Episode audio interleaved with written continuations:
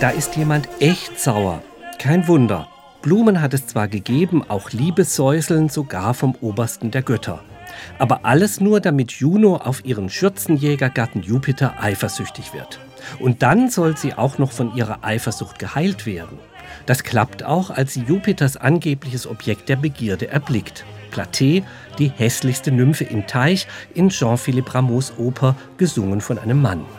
Soweit so gut in der Ordnung einer feudalen Hofoper, wenn man die Rechnung ohne den Komponisten gemacht hat. Denn der schlägt sich keinesfalls auf die Seite der Herrschaft. Er ist ganz bei der oder dem armen Platé. Ein Seufzer und Schluchzerschluss voll Ach und Weh, dass es einem das Herz bricht.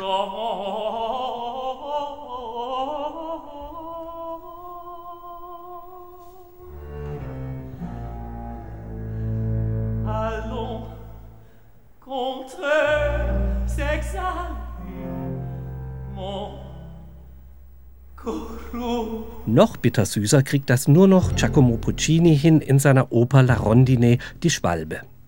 Der junge Ruggiero hat sich in die von einem wohlhabenden Bankier ausgehaltene Magda verliebt.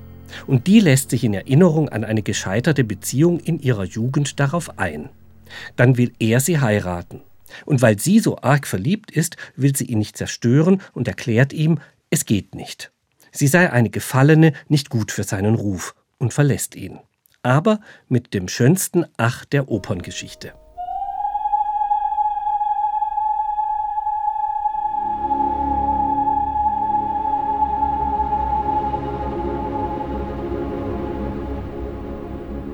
Geld regiert die Welt. Das weiß auch die Hauptfigur in Igor Strawinskys Oper The Rake's Progress über den Entwicklungsprozess eines Wüstlings.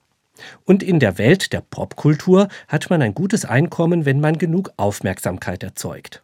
Aufsehenerregend ist die Heirat mit einem Freak aus dem Zirkus, einer Frau mit Bart, Baba the Turk genannt.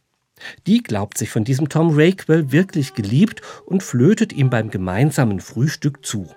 Den genervten Melancholiker tröstet sie mit verliebten Tönen und erntet einen Sitzverweis.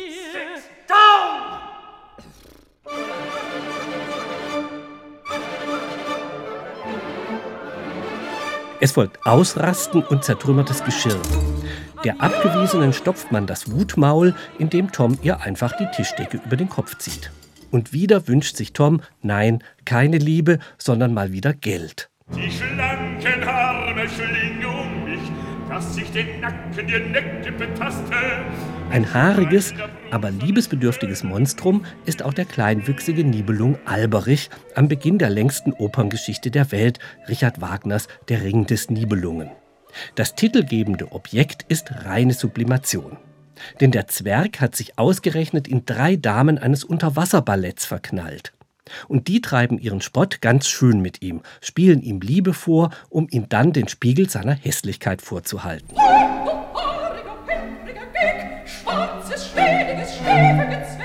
Kein Wunder, dass er dem erotischen Begehren abschwört und ihnen ihr Rheingoldspielzeug klaut, um daraus den Ring der Macht zu schmieden. Daran soll dann eine ganze Welt zugrunde gehen. Das dauert rund 13 Stunden. Jedenfalls wird Liebe durch Geld sublimiert. Das braucht auch ein bankrotter, versoffener und fetter Ritter. Er plant, den Hahnrei zu spielen bei wohlhabenden Damen aus Windsor und sich ins gemachte Nest zu setzen. Und so säuselt er ihnen nicht nur Liebe vor, sondern dass im dicken Kerl noch immer der niedlich schlanke, ranke Page des Herzogs von Norfolk steckt, den man kaum von der Bettkante schubsen kann.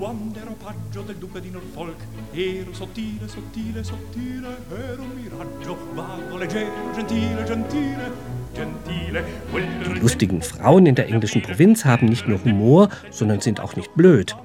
Sie lassen aus dem Aufgeblasenen die Luft raus und wer den Schaden am Ende hat, hat auch den Spott. Der Abgewiesene trägt's in Giuseppe Verdis Falstaff mit Humor. Über Humor verfügt auch ein gewisser Ochs von Lerchenau, zumindest in seiner eigenwilligen Form. Nomen ist Omen, dieser stierhafte Dickwanst bespringt in einer Oper von Richard Strauss und Hugo von Hofmannsthal jedes Dienstmädchen, das ihm in seine glitschigen Hände gerät. Als armer Landadliger muss auch er zu Geld kommen und beschließt, ein reiches Stadtmädel zu heiraten. Den Liebesgruß als Heiratsantrag soll der gezuckert und gepuderte Rosenkavalier Octavian in Form einer parfümierten silbernen Rose überreichen. Eine Art Valentinsgruß im Rokokokostüm. Dieser Blumenkavalier will gerade dem Ochs unerkannt nach einer durch ihn gestörten, ziemlich intensiven Liebesnacht entwischen. Die Orchestereinleitung der Oper schildert recht eindeutig einen Liebesrausch mit geglücktem Orgasmus. Octavian verkleidet sich also als Dienstmädchen Mariandal und fällt damit exakt in das Beuteschema des Ochs. Und jetzt wird's echt kompliziert.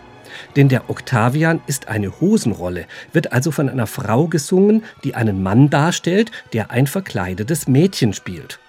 Um dem Ochs eins auszuwischen, ihn als Schürzenjäger zu entlarven und entschieden sein Liebeswerben zurückzuweisen, lädt ihn das Mariandal zu einem Tête-à-Tête in ein Wiener Vorstadtbeisel ein. Die Frau, die ein Mann ist, der ein Mädchen spielt, gibt sich geziert und lässt sich nicht so recht vom Ochs mit Wein abfüllen, damit er sie in komatösem Zustand mit seiner Liebesglut überwältigen kann.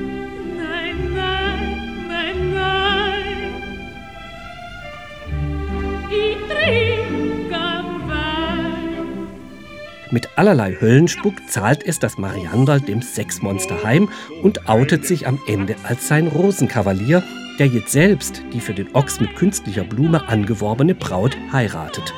Eine Art lesbische Ehe? Also man weiß es jetzt nicht so genau.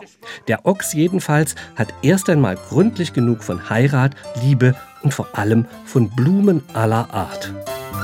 Vielen Dank für die Blumen. Vielen Dank, wie lieb von dir. Es blühen rote Rosen und sind nur Souvenir. Es blühen die Mimosen wie ein Lächeln von dir. Es blühen Herbstzeitlosen, sagen tröstend zu mir. Was macht es schon, wenn ich einmal verliere?